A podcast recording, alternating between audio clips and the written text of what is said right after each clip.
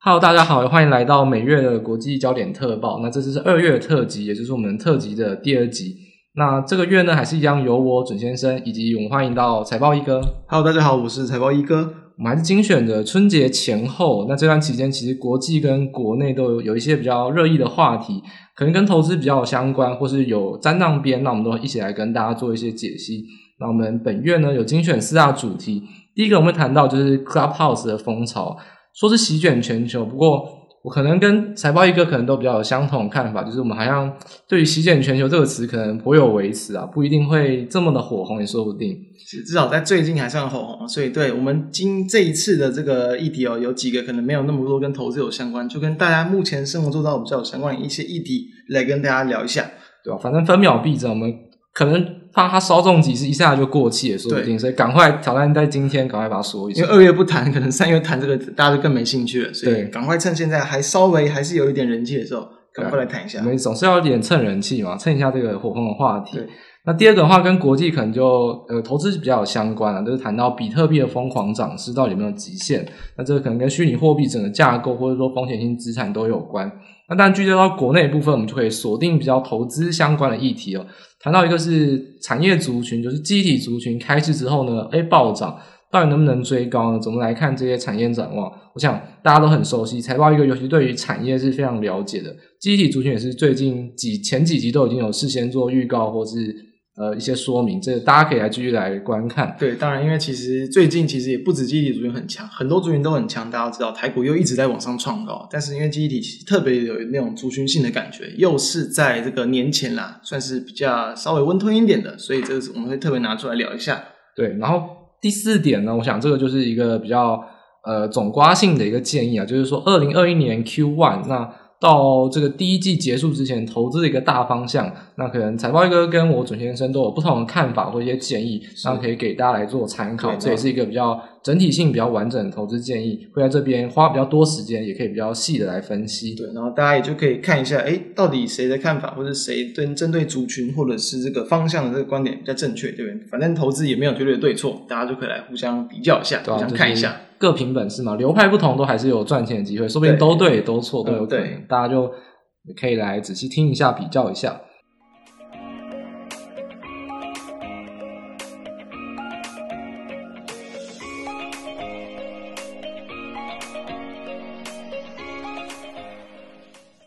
好，所以我们马上进入到第一个主题，就是关于 Clubhouse 风潮席卷全球。那其实，在这一点来说呢，第一个就是谈到 Clubhouse 这个。刚好就在春节这段期间，可能大家就是比较休息放松的时候，诶，在社群媒体上面都串起了说 Clubhouse 这个一个 App，然后呢还限定说只有 Apple 用户可以用到，安卓哇还有点被歧视，被排挤了啦。对啊，这个就是比较让人更加有一点，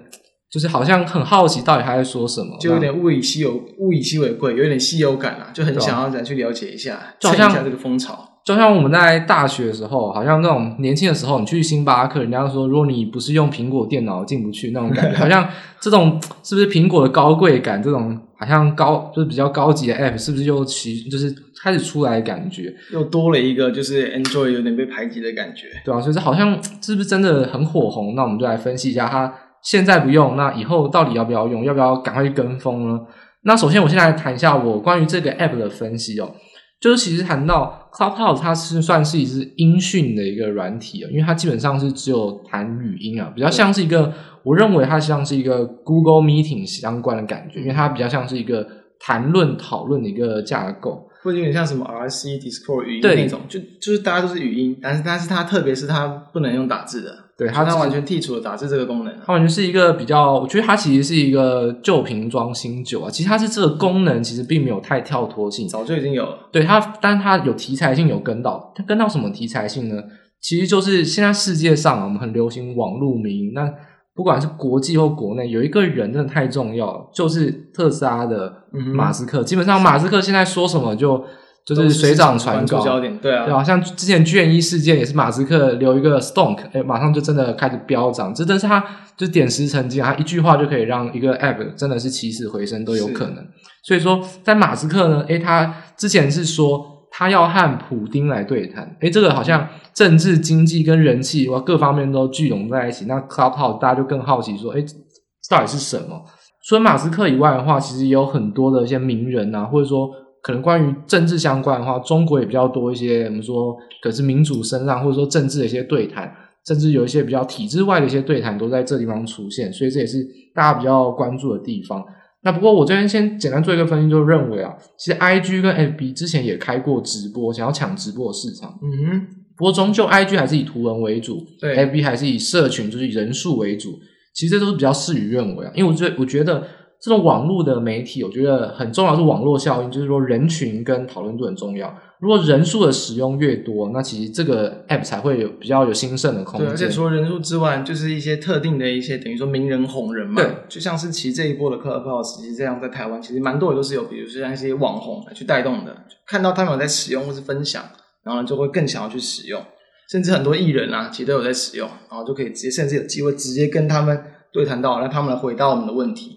对，其实关于这种网红跟艺人使用，我觉得啊。因为我自己先下一个比较简单的立场，就是我认为 Clubhouse 目前的发展跟体制，我不认为它会席卷全球，认为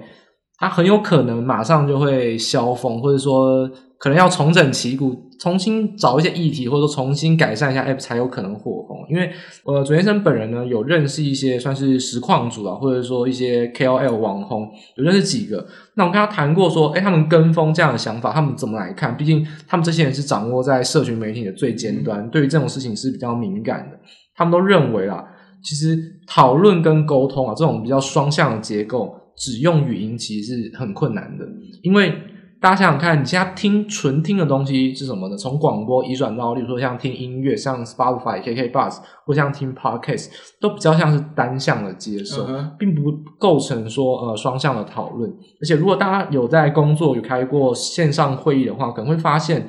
我个人认为啊，就是呃在线上会议或者说这种我们说 Line 群组通话或 Google Meeting，如果只用语音的话，其实我认为是比较困难的，因为。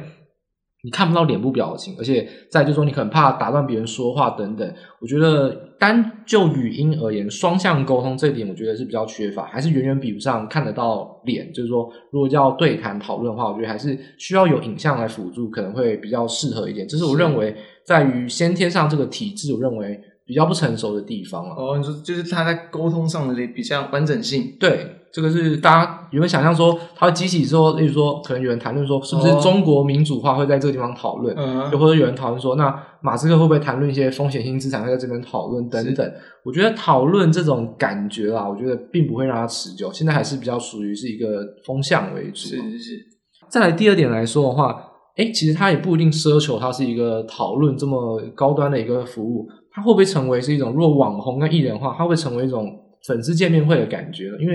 因为如果我们说单向沟通，那多个粉丝跟艺人他们做一些 Q&A 的问答，或者说一些粉丝服务，诶，其实这样的功能也蛮适合的。因为说，诶，一个艺人开了一间呃一个讨论室，然后我找几个粉丝进来，一对一的来问一些问题，也算是一种促进艺人跟粉丝之间或网红之间的一个交流啦。所以我认为这样子的一个形式，反而会是 Clubhouse 目前看来最适合、最有发展潜力的一个。环节就类似，就他们把它当做一个可以跟他们的一些可能粉丝们啊，这样来去更更方便互动的一种工具，这样对啊，应该说锁定在这种短时间内或一次性的一种聚会，呃、因为比如说像赖群组，你可能加了之后，好像变得比较永久，还有限制。对，那 Clubhouse 现在好像是我我一次性的来开，大家都来讨论，突然想开，大家都可以随时进来，就比较像是一个短期啊一次性的这样子的活动。不过。如果说真的要谈这种网红艺人啊，跟粉丝之间的这种交流，但刺激性还是比较，眼球刺激还是比较重要。所以说，嗯，真的单纯语音沟通能刺激到粉丝多大的一种兴趣，我觉得也还是一个比较呃耐人寻味的地方。但我觉得时间拉长一点之后，它其实我觉得啦，就是其实语音沟通跟文字比起来，它还是有很蛮好的好处，就是等于你你发表你的意见的效率跟速度可以更高嘛。其实你用文字，然后你有时候一每慢慢在那边看每个人每个人的，有时候也会很乱。那 Clubhouse 它至少就看你一次限定，就是谁来讲话。对对对，就效率性上是比较快。沟通某些事情的效率，我觉得会蛮快的啦，而且可能会有对某些人会更有意愿。就是他可能平常在办公室就很少跟人家讲话了，然后到家的话，可能要忙一些东西，不然就是网络上好的东西，你都有一个机会可以跟一些更多的人去聊一些。比较没有在聊的议题，或是你有兴趣的一些议题，其实我觉得还不错。我觉得 Clubhouse 也有一个好处，就是说它像是一个，就是你更容易可以去切入到一些新领域的东西啊。就是你你不讲你不讲也没关系嘛，你就当听众，欸、就是去一些你有比较有兴趣的一些议题拿去，甚至你就是当书压。可不知道有个房间叫做皮卡丘房，陈医生知道吗？就是可以一群人自己在里面就是学皮卡丘叫，皮卡皮卡皮卡皮卡就这样，然后就是很舒压，可以听到各种的声音，这样就是。它有很多的功能啊，你可以去拓展新话题，你可以去认识人，然后你甚至可以去输一下这样。这样一想的话，感觉是不是会像是你今天很红，就叫交友平台？嗯、那不过这个它也不用扩展说到交友了，我们说在交流一下，或者说就是萍水相逢，在网上在这段期间，我们就这么的在这个前有交流。不过至少是人与人，因为毕竟现在大家都说科技冷漠，常常就是下班之后都没有跟人沟通，至少。虽然是跟人沟通，虽然跟不认识的人沟通，虽然可能再也不会相遇，但是至少还是跟人沟通。而且或许你至少你会更有一些机会跟人在讲话。对，都在这个荧幕后面打打字，手机上面按按字，打哈哈哈，然后面无表情。至少如果多一点语音沟通，你可能生活上更多一点这个趣味吧。对，我是这样子觉得啦。但对，确实我认为就是你他。目前蛮多人在使用，都还是比较偏向一个短期的风潮，对啊，就是这样子，还是一种类似网络迷因啊这种爆红化。现在其实科技趋势之下，其实不管是 YouTube 或者 FB 这种爆红的迷因就是很多。那爆红的 App 就像是 Clubhouse 也会是像这样子的形式。那、嗯、当然爆红之后呢，会再下来。那到底它重整旗鼓，或是它的一个下限啊，那个维持的水平在哪个地方，可能大家还是要默默去关注。不过暂时认为。瞬间的爆红这还是比较难的，因为其实真的要以比较市场性来看的话，像是 IG 或 FB 这种大的社群媒体，其实你要想想看，FB 它也是先把现金流稳定下来之后才有可能扩大，嗯、像 FB 就吃下 IG 等等。嗯、那 Clubhouse 它要先想想看能不能有呃现稳定的现金流能被别人吃下来，嗯、否则它可能还是会是一个比较容易受到竞争的一个 App 啊。就是说，单纯就以市场性来说，也确实是有问题的。对，不过我觉得当然新鲜度还是够了，而且它具有一些其他的一些这个等于说 A P P 啊，比较没办法，对，就是吸引没办法吸引到那么多人同时用语音的一个功能，所以我觉得当然其实要要去使用要去下载啊，都其实都没有什么大问题啊，就是你只要有朋友那个推荐给你嘛，其实你就可以那个被接收认证了，对啊，所以我觉得这个东西它其实就是一个等于说呃还是需要时间的一些考验的东西，对对，不过。我觉得我们虽然谈投资啊，不过 Clubhouse 我觉得大家可以想说，昨天是能鬼扯到什么投资？其实我觉得啊，有一个东西大家可以去看，就是说春节前不知道大家知不知道桶神端火锅，或是冰冰姐泡汤啊，就是苍兰跟艾莎这种春节期间大概怎么点怎么谈的话题都是这些，就是 YouTube 上最火红的话题。YouTube 上点一点很容易就跳出来。对，就是我们的钓鱼影片等等话题。所谓的爆红影片啊，我想大家如果去看他们的点阅率成长的一个趋势。大家会发现，它跟所谓的焦点股，或者是说爆红的一些热门股非常像。比如说像那种短线的比急涨飙涨，你认为你觉得它涨得不合理？对，完全题材，完全炒作，但它可能就是瞬瞬间暴涨。你会发现它们走势非常的像。所以我这边其实有点想要外岔出去，稍微扯一点远啊。不过我想告诉大家，就是你能不能在现在这个时代站上题材的潮流？嗯哼，比如说社群媒体，Clubhouse 你到底什么时候知道的？如果说像。以统神端火锅好了，统神端火锅这个是很久以前就出现。如果你是统神的粉丝，可能知道，说我半个月前我就已经知道这个东西。又或者是说，像是艾丽莎莎跟苍兰哥这个新闻，其实他们是先来回过，这次才在春节报。现在是所以说肝胆排石法。对，所以你有没有在更之前就知道？我觉得这是一个题材上的掌握。那我个人认为啊，准先生的 YT 的演算法被调教蛮好，基本上所有的题材我都站在线。有跳出来。像天竺鼠车车这种，我觉得认为也是有点过气的。基本上在第一集。我也是马上就前，前三集啊，前三集特夯。对，我在第一集刚开始爆红，我就有看到，就被我、嗯、也被推荐到。所以说，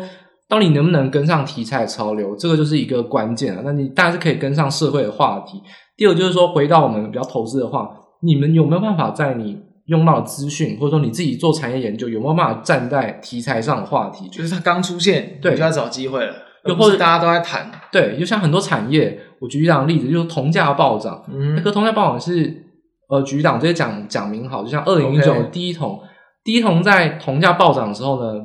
有人就在谈了，可是根本没有人知道，因为它股价没有动。对，那等股价动了之后，你再去看，那你就等于是站在潮流的前端，但已经不是起始点。是，所以说你到底有没有办法有这样的一个产业的一个敏锐度，或者说题材这种个股的敏锐度，去站在这种尖端，就是说热门个股的前头，例如说起涨之前，甚至说起涨的刚开始就已经去知道，而且了解，而且有把握去做买卖，这个就是你要想象，你真的认为你想要买标股赚钱，你必须要具备的一个风潮。我觉得这这一点是我觉得可以从 Clubhouse 这种名义来。呃，推演出来的一种话题啊，就是针对题材，不管是个股，不管是社社会上的话题，都是一种感觉。对啊，其实就是如果不是投资的话，就像你是一些可能一些创新的一些公司，你要去做一些行销，或是你要去剪一些影片什么，确实你这种话题一出来，你能够赶快掌握到，或是你 Clubhouse 一出来，你赶快去开一些房间，你弄起人气，对，但这是你的嘛，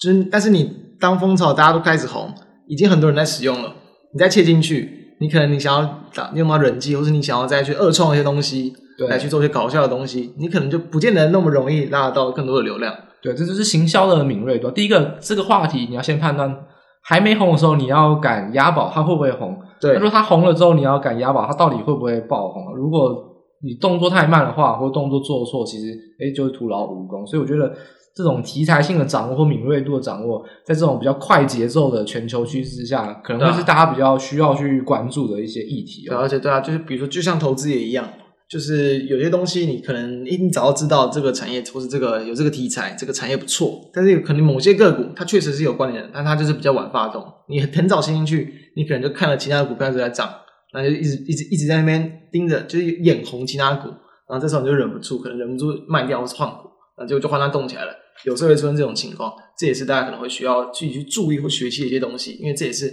很常见的一种现象，对吧？所以说，总结而言呢，这种。快节奏这种风潮啊，那我觉得大家一定要有一第一个就是说敢去认识啊，至少先知道它是什么，然后再有主观的研判，敢下决定是没有问题的。那像我个人认为啊，就是 Clubhouse，我觉得它是有机会，不过短期内要冲高是比较有限制的。所以说，我们第一个话题就暂时到这边啊，稍微有点扯远了，不过没关系。Okay, 对，我们第一个话题就稍微轻松一点啊，从比较投资以外啊，慢慢切入到投资以内。啊，因为毕竟我们上个月聊的其实几乎都是蛮偏向投资嘛，比较硬一点的话题，我们这稍微节奏放慢一点点啊。嗯哼，好。第二个话题呢，其实一样的，跟投资也有点关系，而且真的很热门啊。就是说，比特币的疯狂涨势到底有没有极限呢？其实，比特币的疯狂涨势啊，那我们简单帮大家复习一下。其实，从二零二零年以来啊，那大概若以三月这种原油风暴的低点来说，其实小于一万，嗯、就是一块的比特币兑一万一万元美金啊。嗯，对对，已经没错，到现在已经是五万六千八，甚至。会不会突破六万？可能今天晚上都可能突破六万，这是真的是不好说。这个涨势跌势都非常的剧烈，而且大部分的涨幅几乎都是在今年完成的，尤其是在最近这一个算是一个多月吧。对，其实大约在二月多的时候，那时候其实还有一度算是二月初吧，算不到三万五，修正到差不多三万到三万五左右。对，马上又在之前其实比今年初是有一度这个也是快快要接近四万五，还没有啊，四万多。对对对，这样子。对，马上再创新高，就是大家就觉得是不是要切入呢？就是说，大家可能我觉得大家还是比较聚焦在说到底能不能买，就是说投资的观点了。不过，我觉得首先必须要先从一个更推到原始啊，就是说我们问题要先从定义来下手，我们就把问题的根本稍微往回推一点。我觉得要先定义哦，我们叫比特币哦，它有币这个词，嘿，还有 coin，那当然国外没有叫它 currency，就是说到底它属不属于一种货币？我觉得这是要我们先定义的。如果不是的话，那它还是有可能属于一种风险性资产，还是可以拿来投资。虽然它不是货币，也是有可能是可以拿来投资的，甚至是很好的投资也说不定。所以我觉得大家要先思考一下，你认为它是不是货币本身？基本上，呃，必须要有储存价值啊，要有交易的功能等等。嗯我觉得暂时来说，比特币完全不像是一个法定货币，不像是一个传统货币。但是，我觉得也不要因为说比特币不是货币，好像就看衰它怎么样。因为我们刚才谈到了，我觉得我认为不是货币，还是有可能是一种风险性资产，甚至是很好的风险性资产也说不定。所以说，能不能讨论投资之前，我觉得还是可以先问一下，不知道。呃，财报一哥，你觉得比特币到底有没有可能取代货币？就是我们再先把根本问题往前推一点点，你觉得这个看法怎么来看呢？呃，其实我认为它当然还是以目前的状况来看，它很难完全取代货币。但是呢，我觉得它其实在一些呃哦，在一些比较可能一些网络平台啊，或是你要去购置一些东西，它的可应用性啊，我觉得是有越来越高的。就是以最近几年的一个情况来看，那再加上其实哦，过去这几年来这么多人去看衰比特币，去骂它是这是个泡沫，但如今来看，到底是谁被打脸？其实从价格我们是蛮明显的可以看出来。所以如果只是诶单纯就货币的角度来讨论，其实我觉得它其实我个人等于说没有对去中心化这些东西区块链去了解这么深入，但至少就我的一个观点来看。我觉得比特币第一个讲，至少你用的人普及度比比比还没有到那么高嘛，没错没错，对吧？所以它当然你要完全取代法定货币，我觉得其实真的还需要有很很长很长的时间。对啊，所以说暂时来说，我们可以还是先暂时区分，就是说比特先嗯，比特币先以风险资产的角度来去看待它。啊、所以但是它其实就还是等于说，因为其实马斯克他在前一阵子不是也是买进不少比特币，他有谈到嘛。现在这样的一个环境，你去傻傻的持有太多的现金，其实才是比较傻的。对，因为它一直在贬值，他们账上的现金，他们公司账上的现金，其实他们可能把那个资产负债表来几年来摊开来看，其实可能表上看不出来，但其实实际上它的价值是有在缩减的，通膨的关系嘛，所以它把它分散到更多的一些可应用性的一些所谓的货币啊，所谓的这个类似和金融工具，这当然我觉得是没有什么大问题的。对，没错，刚好台报一个刚好点到我接下来要转进的一个焦点。就是说，有人提到比特币要取代现金，或者说他说把它纳入资产负债表，变成说是企业都应该要多少持有一点，甚至替代现金的一种工具。那这是有两个人提到，都是目前全球投资市场非常热门两个人物。第一个当然就是大家都很熟悉的，就是特斯拉的马斯克。是。第二个就是号称华尔街女股神，就是 Wood 基本上我可以跟大家介绍一下，他是在这段期间啊，因为他专门就是投资一些科技股、成长股。那我也觉得说，在这段期间，确实科技股、成长股在可能从疫情爆发前到疫情跌下来，也是最先反弹，甚至创新高的。对，那当然它受到比较多年轻人的追捧跟瞩目。事实上，呃，Casey Wood 他在跟台湾也有很多关系，因为基本上。它是押宝非常多台积电 ADR 的，如果大家有去关心的话，它旗下的基金叫做方舟基金啊，就是 ARK ARK，那底下有很多 ETF。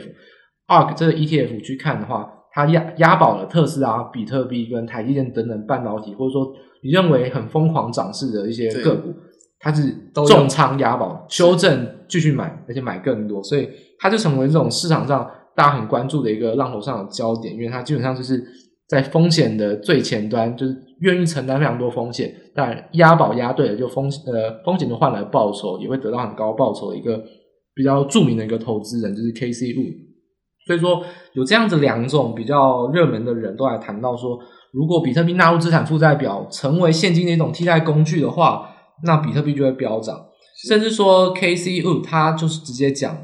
如果所有企业啊，都纳入比特币当，就是比特币都纳入资产负债表的话，那比特币的价格应该飙上二十五万。嗯哼，现在是五万六，对对，是飙上二十五万哦。所以说，它这个当然是一个比较呃合理的预期啊，就是说，如果都有人纳入了，就所有企业都纳入，嗯、所有，就等于说我们大家性更高了。这个。就像当那个如果电话，大家有没有看到那个哆啦 A 梦如果电话里？如果现在全世界都把比特币当一种货币，哎、uh 就像是美元或新台币一样，哎、欸，那这瞬间这个世界啪，那可能比特币就跳空开高，变成二十五万。持有的人就就完全可能这辈子不再需要工作了。对对对，这这就是一种如果电话亭的感觉啊。所以就是说，他如果这样子的话，就变成二十五万美元。所以说，但他也说了，你现在来说，慢慢的、慢慢的这种。十趴资金的水位还是不不一定会马上达成，但是他认为这是一个趋势，所以他也敢押宝。所以说这种情况下的话，那不知道呃，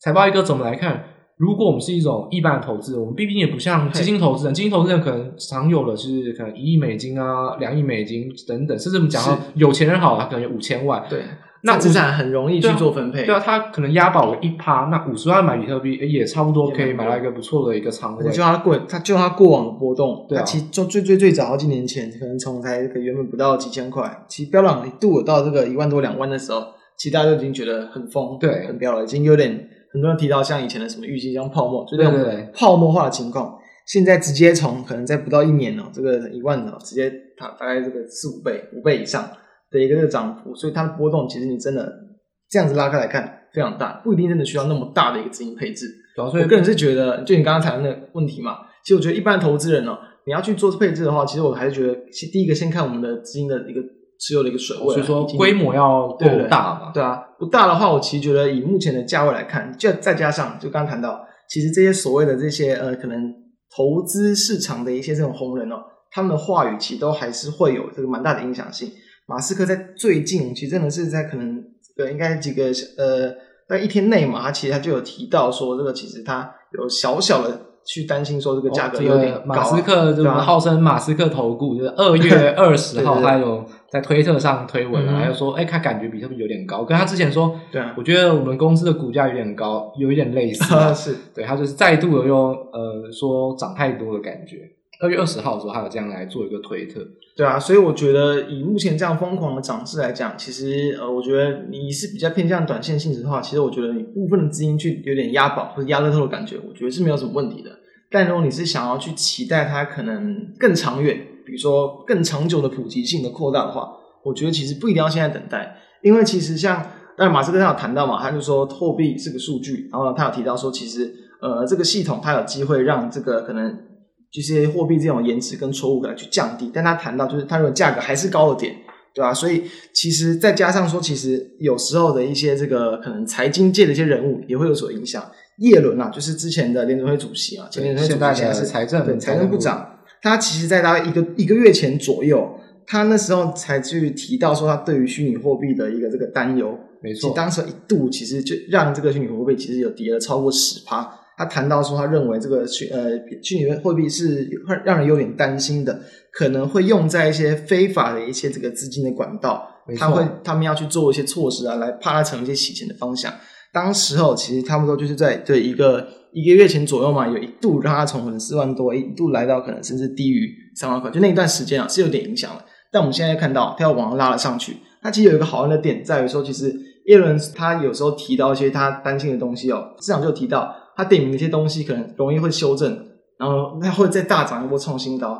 再来就可能有还有还是有可能会再崩盘，就是说它可能最后它的预言还是会实现。只是说有人有人刚才跟他唱反调，只是说他可能讲讲的东西会先有点题材性的一些修正，然后呢，因为市场激情不会那么快消失，会再冲，再有可能崩盘。这个他提到，他最近就提到啊，比特币又涨太多了，哎，这个意味着什么？但是这也没有没有绝对嘛，毕竟这只是财政部长他那个谈话。但如果就过往经验来看，其实我觉得，其实如果你要做一个长期的配置的话，或许你可以再等等，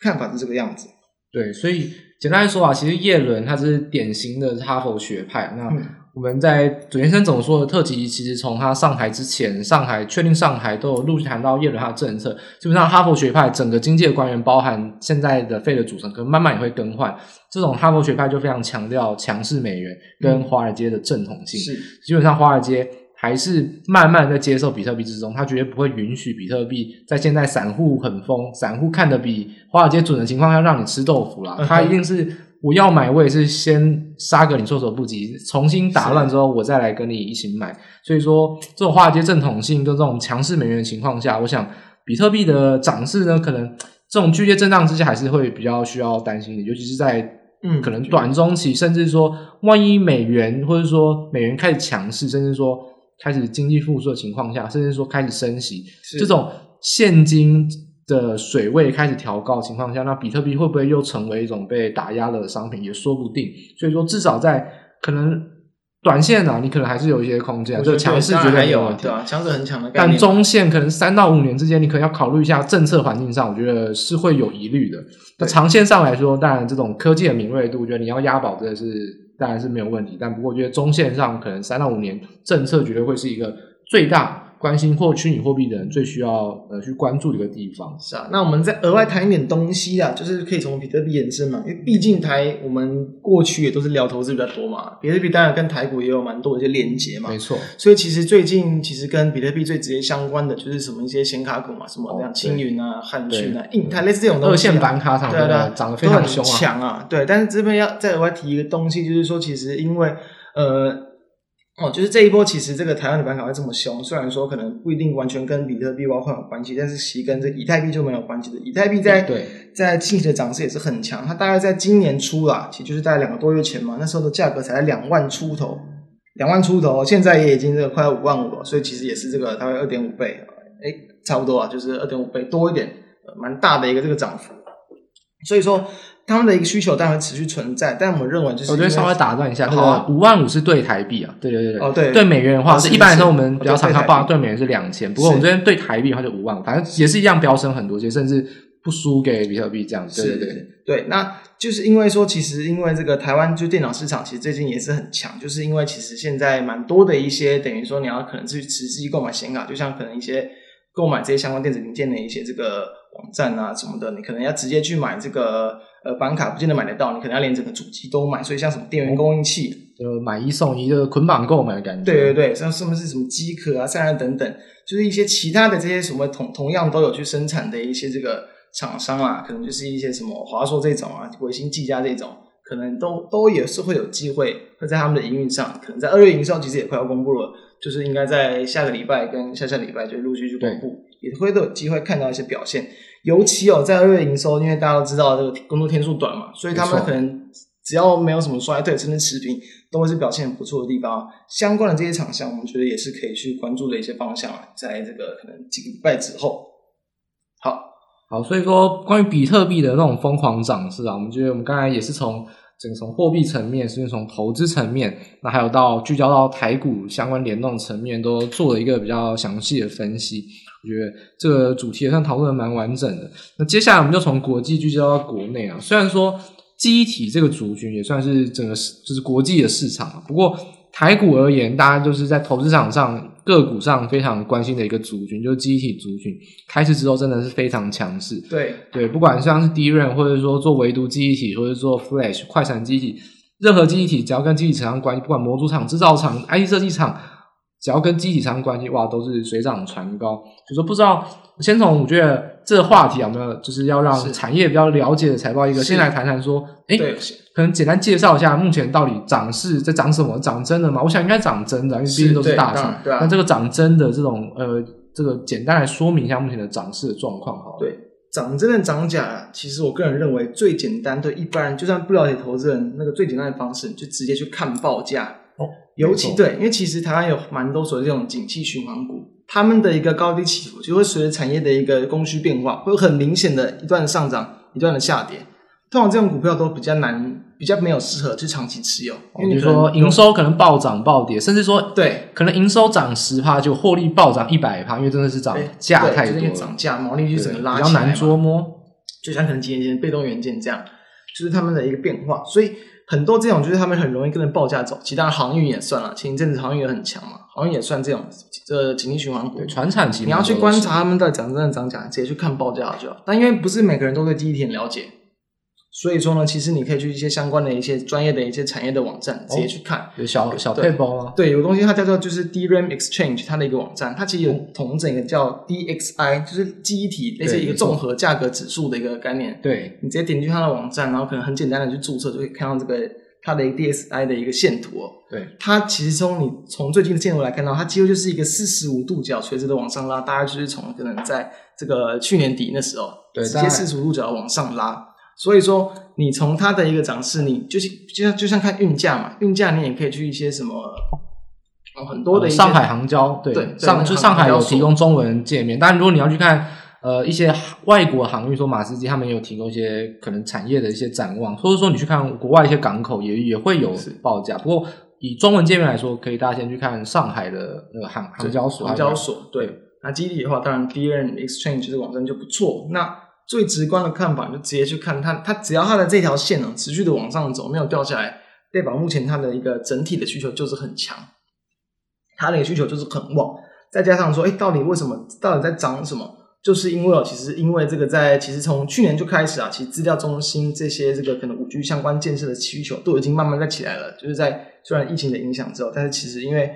因应到就是未来这个可能不管是呃整个要五 G 化啊。或是对于这个很多电子的一些这个需求，所以其实像 Intel 的这个新平台，然后很多这个大企业团队去加速去投资这些所谓的这个可能 CPU 跟资料中心平台，所以其实他们的一个这需求已经拉了起来。再加上说，其实 DRAM 目前的整个大部分供应商，他们的库存所谓算是很低的。你库存很低，当然就会容易赶不上需求，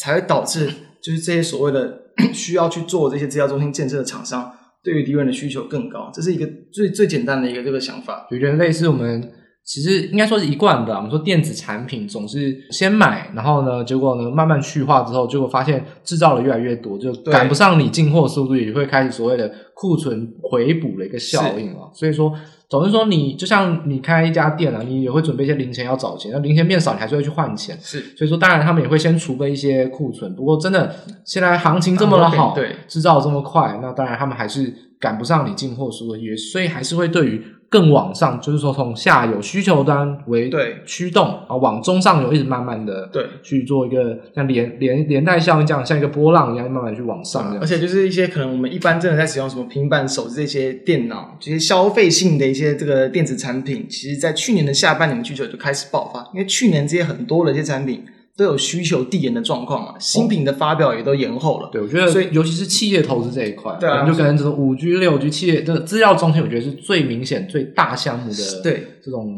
递延投资啊。对啊，所以他们当然都目前都还是有延后到，比如今年第一季、第二季都还是有在持续的一个情况。所以当然我们觉得目前这个 DRAM 的一个涨势，当然是可能还还没有结束，延续到甚至第二季、第三季，我认为都还蛮有机会的。好，对，只是就是当然大家都知道。一个产业它的一个价格报价的涨势，一定是呃等于怎么讲？你看到它反转，看到它有一点往下之前，通常股价就已经已经开始有点。产业人士总是就是真知灼见了，先看到了。对啊，所以不管你可能就是有点像在前一阵子的航运嘛，可能股价开始跌了，然后你才看到，哎，这个运价好像没有在每一周每一周涨这么多了。所以其实你当然也是需要去注意一下，到底可能股价什么时候很明显的可能大部分的股票都开始回档。不只看台湾，你可以看，比如说美光嘛，就看一些国际的一些集体的大厂。哦，所以可能就是要说我们说交易的价格就是真理啊，这常常说最真实的就只有交易的股价，所以说可能股价回归到最后，对股价跟基本面的一些数据可能要搭配做参考，这样是是好。不过我觉得我们刚才算是一个比较嗯说正统法人这种需求面驱驱动的分析，不过事实上啊。这记忆体产业呢，如果我相信很多在竹科的工程师啊，或者说在台北中可能南亚科等等，这工程师应该都知道，其实韩国就是在记忆体市场最大宗的一个垄断的一个国家。因为尤其是 DRAM 市场，三星、海力士跟美光基本上三战二啊，就基本上六成以上的都是在韩国制造。那快闪记忆体的主流，就是说 NAND Flash，其实也是三星为首。是那 NAND Flash 可能。个独占的型呃寡占型比较少一点点，但是基本上也还是韩国为一个最大宗，所以大家可能会很担心说，会不会供给面上扩产这个哇梦魇的名字，uh -huh. 当初被动元件为什么跌？不是因为需求减少，是因为大家一起扩产。对，确实对，对啊，目前一些台厂也都有在一些扩产的一些动作。对，所以扩产这个可能大家比较关心。那基本上准先生这边呢，同就是产业一些资料，尤其准先生，我想。我比较号召就是说台股、韩股一起看，所以我对韩国股市的一些个股研究比较深一点。基本上，Samsung 跟 Hynix 就是海力士啊，就是基本上呃，对于记忆体的资本支出在二零二一年都没有调高。不过大家不要担心，或者说不要高兴的太早。为什么呢？因为 Samsung 它记忆体赚的是流汤啊，就它虽然说我们大家都说它输给台积电，不过它记忆体赚到流汤，它还有一个东西也赚到流汤，什么？就是 CMOS。就是光怎么说？对 CIS 这种光学感测非常非常的赚钱啊。那神送也是目前市场上的大厂，所以它其实扩厂呢，当然第一个就是要追赶台积电，所以晶圆代工要多花一点资本支出。还有一个就是它扩产扩到 CMOS，所以基本上神送并没有增加到机体太多的资本支出。可大家会想说，诶，可是海力士其实它就是主攻记忆体啦，基本上除了 DRAM 跟我们说快闪记忆体以外，好像就没有其他的一些太大的一些半导体产业。那事实上。大家也不要想的太乐观，因为海力士基本上它早就已经扩充规模，它二零二一年没有调高资本支出，因为一个建厂早就要先调高。韩、嗯、国的敢赌的个性啊，基本上他们在二零二零年报价还在下跌的时候，他们就在抄底了，所以基本上海力士的 M 十六产线今年六月就已经要启动量产，所以这也是 DRAM 或者说一些机体。可能你认为资本支出没有增加，但事实上他们扩产计划早就已经先布好局了，所以大家还是要留意说，扩产这种东西有钱赚，谁不想要呢？所以扩产的一些变化，尤其是大厂，美光、三星跟海力士，甚至像是快闪记忆体，可能凯霞、东芝等等，这些大家都还是比较去关心的。扩产这种供给面来看，往往可能会是报价反转下跌的一个起始点。是，对，所以当然这是一个小隐忧嘛。对啊，所以当然，我觉得这也是需要去留意的一些地方啊。不过，我认为目前当然如果有行情，当然是可以去找机会先把握。是没有问题的啦。有点，但有些像其实就像是这个财报一个，我个人其实在上周啦，上周三嘛，就是开市的第一天嘛。哦，没错。对，那一天其实我在 Podcast 就有去录到，就是当天就有提到就讲利基店嘛。那当然，哦、这个是散户梦魇呐，利基店。对，就是一一之前是那个利基嘛。下市了。对啊，对啊，对啊。但是他最近真的是非常强哦。开工第一天的时候，因为他同时是有切入到晶圆代工跟记忆体嘛，然后我那时候就有谈到说，他其实我在可能在他刚转这个新贵的时候，是觉得它的价格有点偏高的，哦、估值太高。对，但上礼拜三其实就有谈到，因为其实那也过了一段时间嘛。上礼拜三，其实在经过它上柜之后，其实很多的一些不管晶圆代工厂、基地厂，价那个价格都已经拉起来，都已经涨一波了。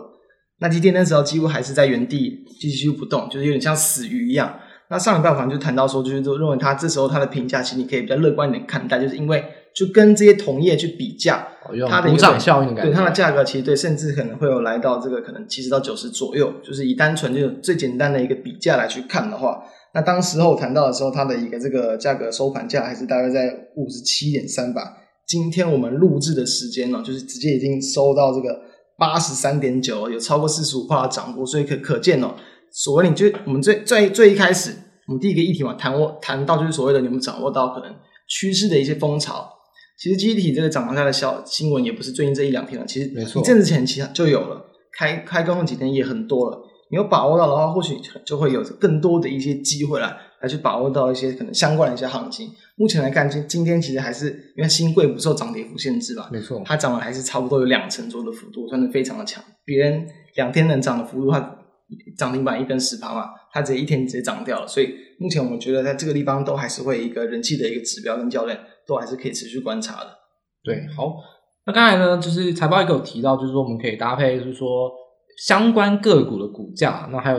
可能像 DSI 指数，就从 DA Exchange 可以上面查到。不过呢，主先生其实在之前 Podcast 有告诉大家，我们说台股呢，诶，发言人讲话不一定要听，但是有几个人讲话要听。我们那时候说诚信之人是谁呢？就是台积电，然后还有鸿海跟大立光。基本上记忆体呢，我也可以推荐给大家。其实我必须说，有些公司的董事长发言基本上都是打马虎眼，因为基本上。他自己也不太知道，或者说他其实也没有必要跟你讲。嗯，但是记忆体的的 CEO 发言人必须要对产业非常敏感，因为记忆体完全是跟半导体不太相关，它就是非常产业循环、报价暴涨暴跌，就是必须要敢赌敢压才有可能赚大钱的行业。所以记忆体的董事长个个都身怀绝技啊！我必须跟大家说，有几个人呢，可以大家听一下。呃，像是快闪记忆体上有 IC 设计的八二九九群联潘建成董事长。嗯呃，看得非常准哦，我觉得大家可以来看一下，而且还是大厂的诚信。再来一个大厂是，虽然说它不是做 NAND Flash，也不是说做 DRAM 的大厂，但是它是做 NOR Flash 的大厂，就是二三三七的旺宏吴敏球董事长，或者说相关的发言人发言，我觉得大家可以听一下。尤其是呃，关于这这种快闪记忆体方面，大家可能之前有炒作，就是说中国会追起来，例如说可能像是兆易创新是追 NOR Flash，嗯，那。合肥长合肥长兴或福建晋华是追 name Flash，或做 DRAM，然后长江储存是追 name Flash，这种中国到底扩产会不会影响到？事实上，我觉得我觉得旺宏董事长就是吴敏球，其实对于这一块他的看法是比较可以大家来相信的。就是如果你担心中国扩产，或者说拜登可能会对中国示好等等，那你很担心的话，我觉得旺宏跟群联这个是可以大家发言人讲话，你可以去仔细的听。如果你想要来操作记忆体族群，或者说你想要长期持有的话，这可以是一个比较，我觉得也是不妨来做一个参考，非常建议。那当然还有最后一个就是说。有一个模组厂，就是三二六零的威刚。我这边讲一个比较有趣的故事，我觉得好像我不知道有没有讲过，就是说威刚是台湾运彩的大股东。呃，为什么呢？因为基本上威刚它的产业跟赌博没有两样，模组厂呢就是比制造厂更要赌啊。也就是说，我买记忆体，然后卖记忆体，它是做一点小加工，它就是要更要赌报价。所以其实威刚，如果大家去看的话，它是赚的。真的是赚到流汤，因为他真的是非常敢赌。他在报价低的时候呢，满手库存，他就是在等报价涨那一刻。就从去年下半年一直到现在以来，威刚的涨幅也是相当惊人。对，所以说威刚的库存需求跟吴敏球董事长，就是旺宏跟曲联的发言人，我觉得三个公司会是可以大家多一个参考点啊，因为可能。你说等季报啊，等一些那个报价，可能都觉得太慢了，太慢了。但是这种发言人一讲话，可能就瞬间有反应。我觉得大家也可以多多去关心，这是我觉得可以给大家一个多一个参考点的想法。我觉得对，蛮好的，对啊，确实就可以当做类似就是什么营收公布、财报公布等等这些把，也当做一个可能可以去观察记忆体后续的一个领先指标，可以这样子去看。所以总结而言呢，其实记忆体族群啊，我们刚才讲到 DSI 或者说个股的报价，还有发言人就群联网红或者说微刚的一些库存，这些都是可以大家来去看的。那总结而言，其实总结啊，就是说短线上记忆体族群绝对还是在上升趋势，大家不用去担心，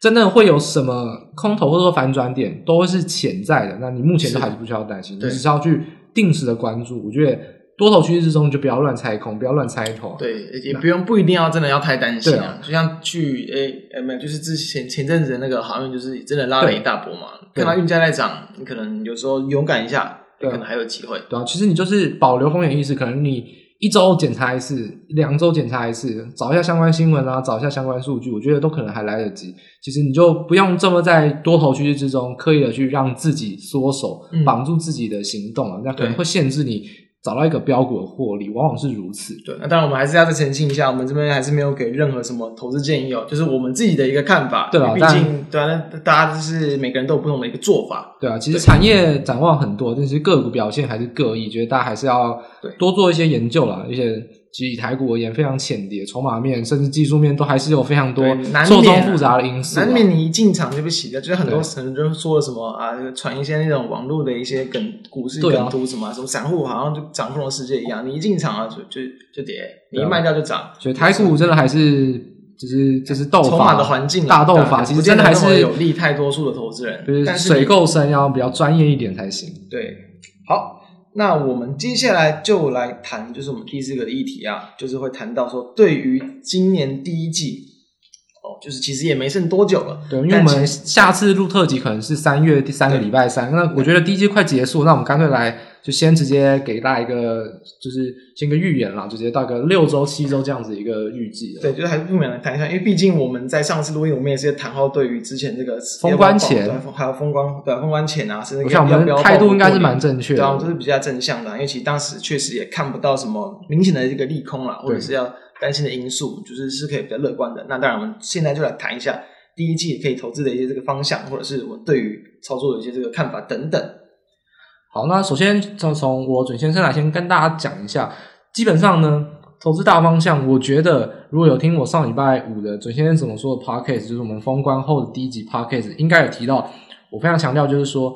封关前跟封关后资金有非常大的挪移，就是说往补涨股，就是说你认为涨很多，你认为很强势的股票，抱歉，它就是强制让你进了冷冻库，因为春节期间没有人要炒股了，大家都在谈年呃年货大街，大家在谈。呃，可能谈政治，可能谈统神冷火锅，可能谈其他话题，没有人要谈个股，所以这种题材性的中断就很有可能造成这种强势股马上的去做一些轮转。基本上，我会先从个货币的角度来看，第一个，美元指数的走升绝对是一个最大最大的关键，因为大家知道，货币是一个非常长期趋势，可能五年，可能两年，可能十年这种非常长期的一个趋势，一旦反转，是一个非常重要的讯息。美元指数在二零二一年初，就二零二零年底到二零二零二一年初，已经开始反转了。从低点到一月六号八十九点三二，已经突破季线。那当然，现在在季线之下，不过也是在九十点三三，已经是两个月没有破底。所以说，这种货币的角度来看，美元指数回弹，而且再对应到耶伦的强势美元政策面，再来有一个非常重要的，就是说美美元就是美债十年期的一个公债殖利率。其实从二零二一年以来都是开始暴涨，从零点九，好像就是我们大家喊 Happy New Year 三个亿，然后就瞬间开始炸裂，开始往上一趴一点一、一点二、一点三，到今天已经一点三四五趴，已经是疯狂暴涨。所以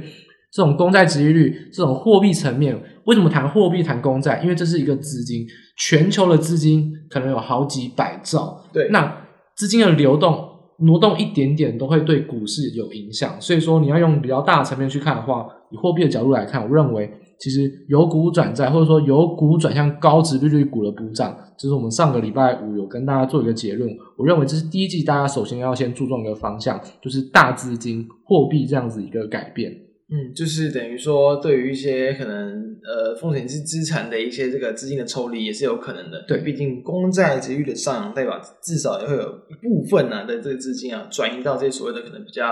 低利率的一些这个产品。这当然在过往以来都是很常看到一些情况。对，总是一个产业，就是说经济循环过程中必经的一个走势啊。就是说风险性资产总不可能一路飙涨，一定还是会有轮动补涨。那现在可能就是慢慢的。不管是国际资金或台湾资金，也都慢慢轮动到比较高值利率股，或者说比较不像是这种明星成长股的表现。因为我这边举一个简单的例子，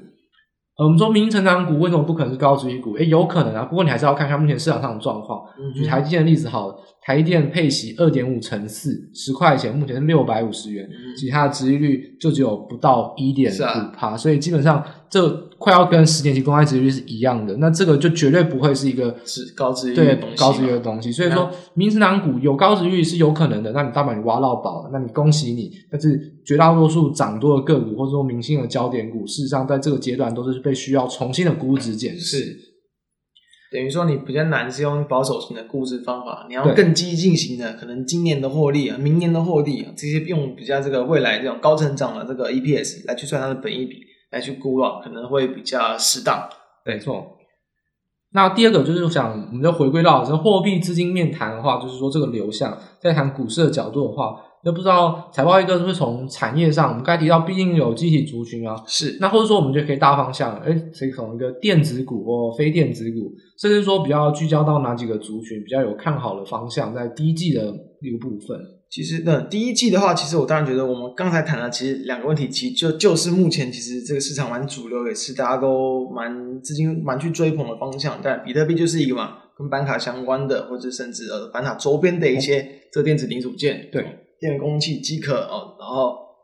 哦这个等等的，对，然后当然机体当然也是一个。那除了这些之外，我认为其实其他的部分的啦。呃，我觉得最简单的方式，你就直接去看盘面，到底哪些族群其实是比较这个强的。当然，呃，其实因为 IC 设计它涉及的这个等于说范围是比较这个广的，对啊，因为它下游的应用产品其实就会影响到它的产业的变化。对，但我认为其实那个可能在从去年以来开始，就是可能从八寸晶圆代工去了，然后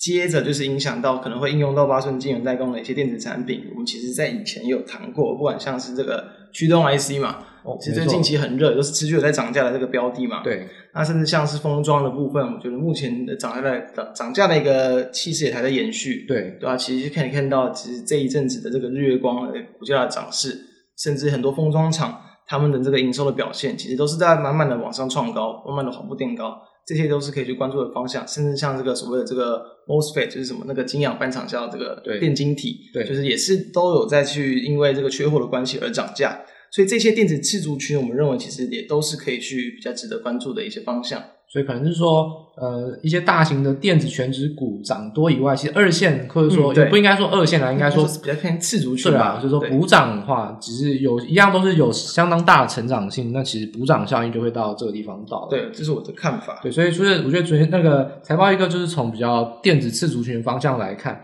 那昨天生其实我就会给大家一个更大胆建议，我就认为。传产到底能不能买？我觉得，我觉得可以跟大我那礼拜五已经下结论，就是认为非常我那时候推荐的所有族群都是船产，嗯、基本上我就非常看好船产会在这个地方补涨。那当然也不是所有都鸡犬升天，船产一样，你要跟电子族群一样，你要有成长性，你还是要有报价上涨题材。只是我必须告诉大家，船产从去年炒到现在，报价上涨题材基本上没有一档理由是消失的，除了银建受到一些政策打压以外，嗯、基本上钢铁或者是说。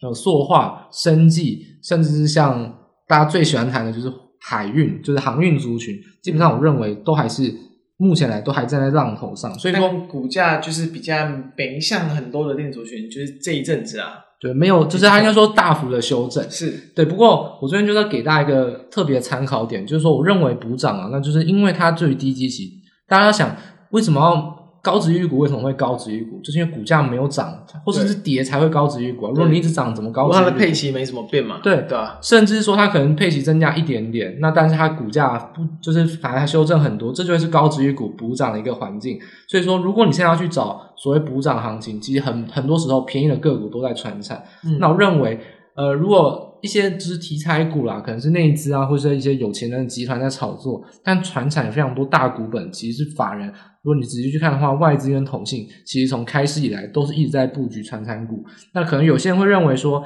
它是一个全职电子股休息、资金转移的停泊。但我认为这不只是一个停泊，我觉得这会是一个趋势，因为再来就持续性，六月底要以前要开股东会，对，其实更多个股会在六月底以前就已经陆陆续续开始开了。那其实开股东会最重要的事情就是。要宣布配息，今年的对，但是这样有些个股可能是董事会就已经宣布了，因为他们修改章程就可以变成董事会就公布，然后股东会只是确认。无论如何，股东会这段期间啊，就是四月到五月、六月会有非常多配息的消息出来，大家就开始比较什么叫高殖利率股。对，那种时候确实就是那段时间啊，甚至在除权息那段时间，对，到时候六六七八月啊，非常会有可能一些高值利率的拉高，成为就是过往几年啊，成为台股的一个可能更多人去关注的一个这个焦点。没错，这种时候如果你太晚去切入，你可能就没机会，因为它可能行情它不会太多，对，它不是那种属于什么产业很爆发，然后有很多涨价或者是供需缺货的一些题材，它不会就是让你可能股价的一刚发动，发动几天你再去追。更多还有机会，它有可能就是在一阵子就是比较快速的反应嘛，对，或者你比较需要是一些时间的等待，所以提早布局会是一个比较不错的做法。我的看法是这样。毕竟如果你认为它是第一波的股票，其实中长期来看它就已经够便宜了，那其实你可以多等一下是没有问题。嗯，那再就是说除权息行情这种，基本上去年啊除权息没有行情，除权息是往下跌的行情，嗯、所有个股基本上我觉得去年投信非常非常的坏。它基本都在除权息之前疯狂的 拉高，除权之后呢，完全气候不理，一点还甚至反卖，所以基本上可能除权息之前，或者说你必须要在配股配息公布之前就要先行布局，所以这点会是我认为二月你可能就要开始先注意的，这是为什么看好船产原因。其实目前盘面上资金大方向啊，其实也是在船产，因为毕竟。这种呃电子次族群不会吸引大多数资金，一定是吸引比较短线的，一定是。所以说这种大资金的流向，我觉得大家还是要必须注意。像是钢铁的话，呃，今天盘面也是非常强势。我们在录音是礼拜一当下，那生技股今天更不用说啊，天国一辉又重返荣耀，呃、当然更不用讲，其实最主要是高端疫苗，高端疫苗你连续跳空是第八根涨停，所以基本上这种钢铁、生技、化工，甚至餐饮、观光，还还有像是我们刚才提到的航运，其实我认为。目前修正过后，都是呈现一个破底翻，而且是站上所有均线。这种情况下，技术面是强势，资金面也是强势，那又是够便宜的情况下，其实我没有，我认为可以大胆点去买进布局。认为在这个阶段是迎合资金主流，而且技术面也是相对来说是一个正确的方向。所以我认为这种传产补涨股啊，如果你对传产比较有一些兴趣，甚至说你想要找到一些呃比较。应该说慢慢缓，对，慢慢缓涨，稳步上涨，稳一点的，可能不会每天涨停，但是稳一点上涨，这种趋势比较明确，比较不会大幅涨跌的话，就是喜欢那种。不要每天涨停，但是最好时间拉长来看，可以涨不停。一波也只有个二三十趴、三十趴。其实这一种，我想中小型个股或上班族其实也是会来留意的方向。对。不过这一点呢，传产补涨股会留意到一点，就是说大家都非常不熟悉传产股的个股族群。哦。大家都很喜欢操纵电子股。是。传产股除了货运哎红了很久以外，钢铁可能大家还是很不熟。生技除了天国一会以外，还是不知道。钢铁去年有一段时间蛮强的。对。可是我想大家还是平板钢、不锈钢、盘那个线材、盘源，我觉得大家还是比较不熟悉。大家都只知道中钢，对，所以选股上的话，我觉得大家要多做一点琢磨，时间还早，还一定还够。我觉得穿山股这一点是大家一定可以多做关注，我觉得可以给大家有点信心啊，就是说传产补涨，我觉得是没有问题的，可以给大家多一点信心。你认为航运好，你认为钢铁、生技、化工、观光、餐饮，我觉得都没有问题。觉得你要找到就是符合我刚才所说的，第一个还是技术面上有修正过，也重新站回所有均线。是第二个就是说它。报价或者说基本面是有经济复苏也好，报价上涨也好，是有成长行情。第三点就是说你对他公司够了解，那你就可以去切入买进。我觉得这是可以大胆建议给大家去多做关注的一个焦点。对，而且因为其实就是从总经环境来看的话，目前其实很多数据都已经进入到比较景气复苏的阶段了，所以说可能企业的获利也都拉起来，然后呢，这个政策的宽松其实也都还是有比较优于市场双方预期的。对，这种环境下最简单的一个大方向的操作方法，其实就是。你要么现在买进，你要么等拉回买进，对，就是还没有出现这个所谓的可能在这个总经上的一些这个利空对股市的一些影响之前，其实都还是可以偏比较偏向乐观一点的啦，对吧、啊？所以刚刚主先生谈的方向是比较偏对，比较偏向船产的部分。对，那我刚刚是谈了几个这电子次族群，就是当然我觉得我谈的这个方向其实就是比较可能确实比较偏向短期点啊，大家要做的话。有些一定会发现他们的股价已经有拉高一点点，你要去小心。那我最后再额外谈另一个啦，就是一小个东西，就是说，其实因为在这个大约十三日才，大差不多就是我们录制的十天前左右嘛，那个日本福岛那边又发生超过七级的那个强震，对，没错。那当然，这个日部分的一些这个日本的一些大厂受到影响，就像被动元件的这个春田，它受到那个地震的影响，暂时停产。然后呢，这个其实。哦，对于这个目前的这个可能，这个原本在今年第一季、第二季就会有一点供给缺口的这个 MLCC 啊，就是这个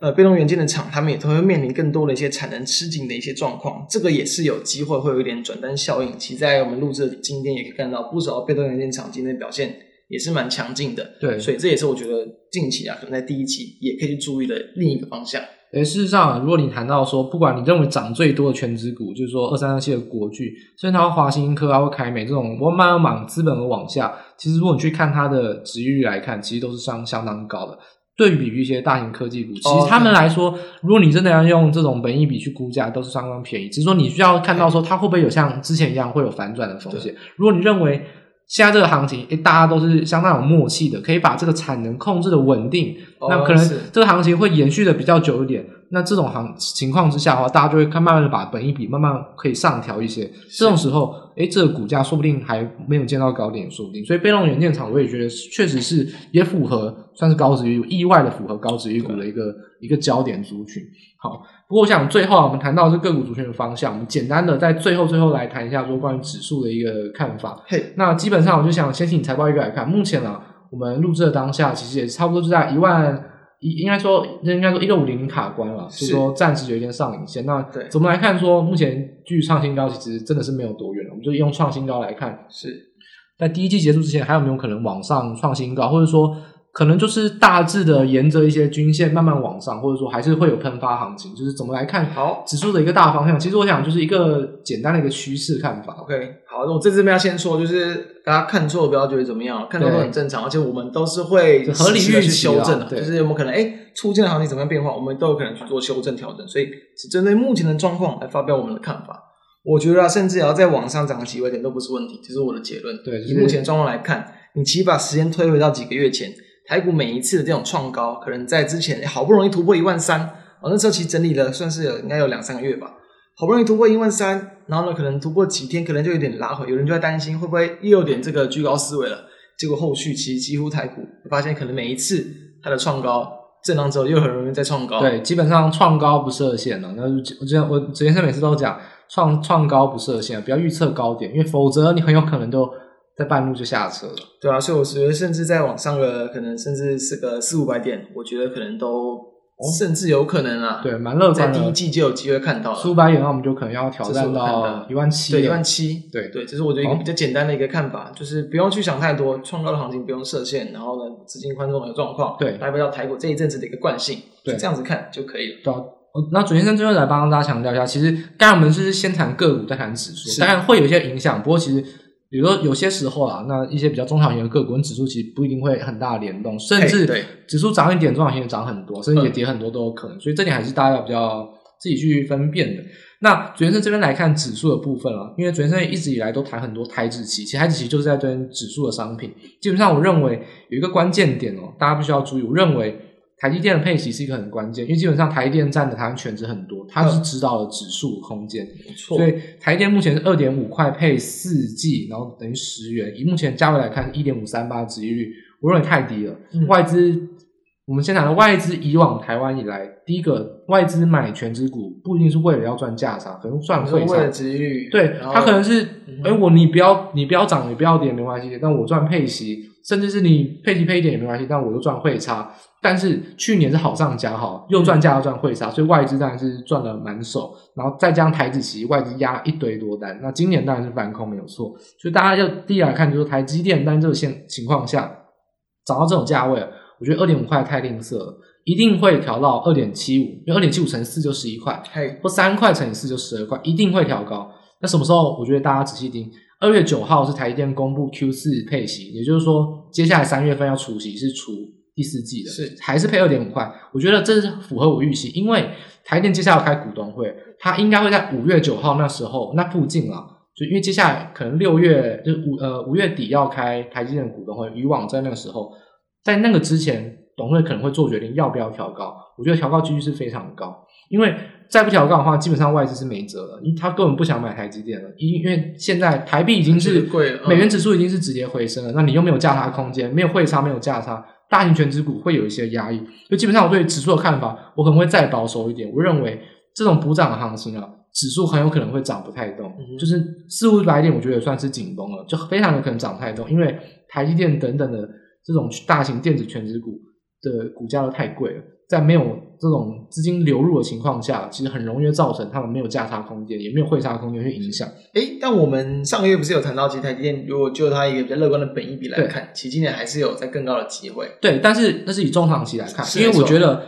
我这边来看是短线，因为基本上五月九号那个附近董事会决定，那我认为啊，其实调高是必定的，因为他赚了这么多钱，不调高配息是一件。不合理的事情啊！那准先生觉得调高有机会对他的股价有什么？我觉得会会有立即的反应，因为我觉得，所以你觉得可以在那一段时间去特别在关注一下，对吧？如果我是准先生的话，我是华尔街的操盘手来说，我就是在等台积电变成二点七五块。我觉得这是华尔街外资机构的一个共识，嗯、因为外资机构才是决定台股指数跟权值股的一个架构。是，我认为从二点五调到二点七五或是三块，这种季配息的调整是非常重要的。这点我觉得可能市场上比较少人提到，但我认为。这是目前全职股涨不动的一个非常大的关键，也是为什么这么看好船产或者说电子四族群的关键。因为全职股当前这个价位，一定要等待一个关键的突破口。我觉得台积电的季配息调高会是一个很重要的一个关键点。所以五月九号附近，那时候也差不多，也轮动两三个月，补涨行情也补涨差不多。嗯、台积电在顺势的调涨它的季配息，